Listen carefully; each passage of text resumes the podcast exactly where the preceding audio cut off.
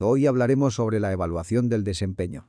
Es un tipo de instrumento que permite la comprobación del grado de cumplimiento que alcanzan los objetivos individuales de cada persona que trabaja en la organización.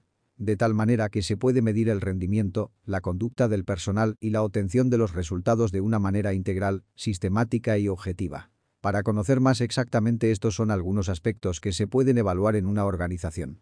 Fortalezas, capacidades, aptitudes, solución a los problemas.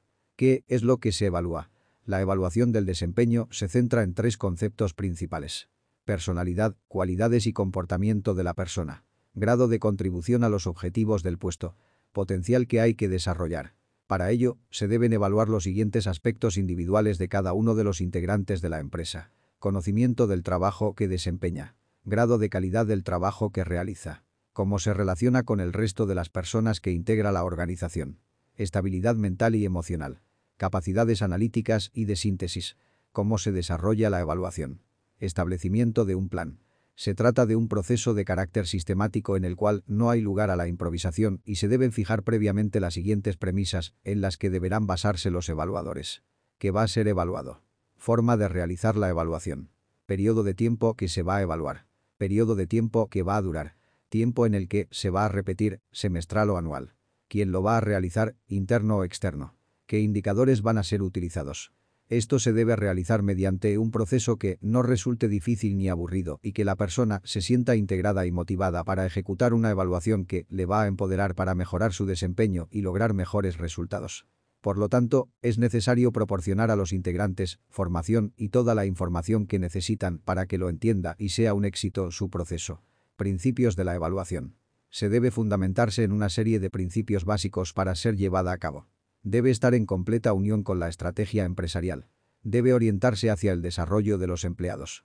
Los estándares deben estar basados en información sobre el puesto de trabajo de carácter relevante.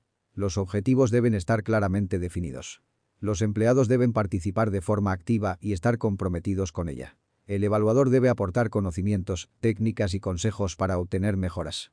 Indicadores de la evaluación. Estos fundamentos son para poder medir y analizar los factores representativos como las habilidades, capacidades, productividad, motivación, etc. que son consideradas importantes en una organización. Indicadores estratégicos. Medición del grado de cumplimiento de objetivos establecidos. Corrección o fortalecimiento de estrategias. Orientación de los resultados. Estrategias de las organizaciones y formas de llevarlas a cabo. Indicadores de gestión. Medición de los avances logrados a través de actividades y procesos. Obtención de datos sobre las actividades realizadas. Métodos de evaluación. Se pueden utilizar métodos diferentes, esto depende de cada empresa y que debe tener un diseño personalizado basado en las características y necesidades que se tengan. Autoevaluación. El empleado evalúa su puesto de trabajo, su desempeño y a la organización. Evaluación por iguales. Los trabajadores que ocupan un mismo cargo o están en un mismo nivel evalúan a la organización, al desempeño conjunto y el puesto de trabajo que ocupan. Evaluación realizada por subordinados. En este caso, ellos evalúan a sus superiores. Evaluación realizada por los superiores. Aquí los superiores evalúan a sus subordinados. Evaluación 360. Se trata de un método que integra todas las evaluaciones anteriormente descritas. De este modo, analiza la visión total. Si te interesa que hablemos de algún tema, envíame tu sugerencia al correo. Nos vemos en el próximo tema.